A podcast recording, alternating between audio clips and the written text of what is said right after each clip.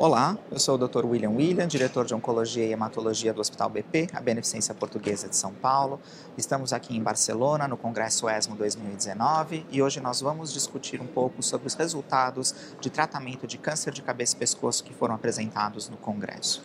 Uh, de todos os estudos que foram apresentados, eu acho que o único que talvez vá modificar um pouco o nosso padrão de tratamento foi o estudo de salpercatinib, que é um novo inibidor de RET, antigamente a gente conhecia como LOXO 292, para aqueles pacientes com câncer de tireoide que tem mutação no RET.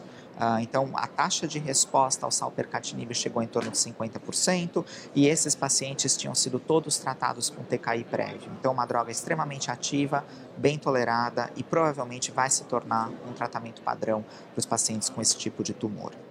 Uh, com relação aos uh, carcinomas escamosos de cabeça e pescoço, alguns dados interessantes foram apresentados, eu acho que nada que muda ainda a prática clínica a, diária. Ah, o primeiro estudo foi um estudo randomizado de cisplatina e radioterapia versus cisplatina, DEB 1143 e radioterapia. Esse é um agente novo, é um agente que age na via de apoptose, portanto um agente que a gente acredita que vai aumentar a sensibilidade tanto à quimio quanto à radioterapia e certamente o que foi visto nesse estudo randomizado é que você melhorou o controle loco regional. Estudo pequeno pequeno ainda, mas isso embasa agora a realização de estudos de fase 3 e é interessante que a gente tenha uma nova via, um novo mecanismo de ação para drogas aí em cabeça e pescoço.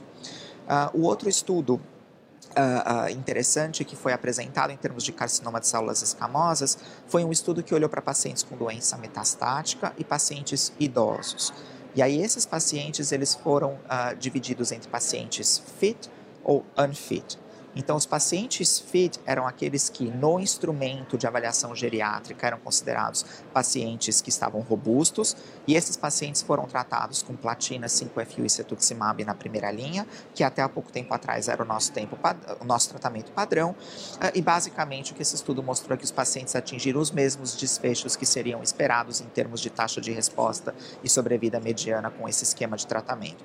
Portanto, se o seu paciente é idoso, mas ele, do ponto de vista geriátrico, tem uma avaliação funcional boa, você pode fazer o tratamento uh, uh, padrão ou um tratamento robusto com platina 5-FU e cetuximab.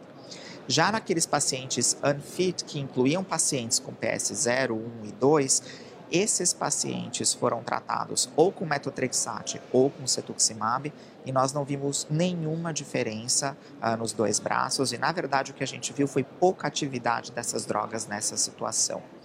Aqueles pacientes que tinham PS2 foram piores do que os pacientes que tinham PS0 e 1, uh, ah, e a gente até agora uh, uh, começa a se questionar se a gente deve, inclusive, expor pacientes unfit, que são pacientes PS2, a algum tipo de tratamento, já que os resultados foram bastante desanimadores. então, esse, esses dados mostram que a gente ainda tem bastante coisa para desenvolver para aqueles pacientes que são menos robustos e pacientes idosos.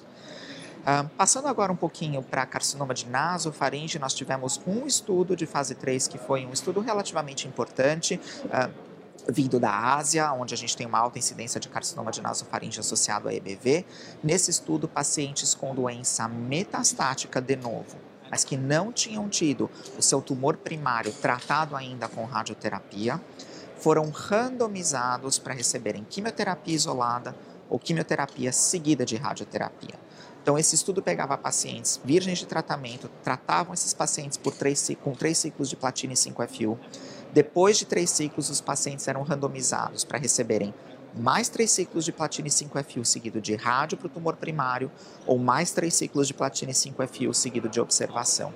E o estudo foi interrompido prematuramente porque ele mostrou que no braço da radioterapia você tinha um aumento de sobrevida global, uh, portanto, os pacientes se beneficiam do tratamento do tumor primário quando eles têm doença metastática controlada com esquema baseado em platina.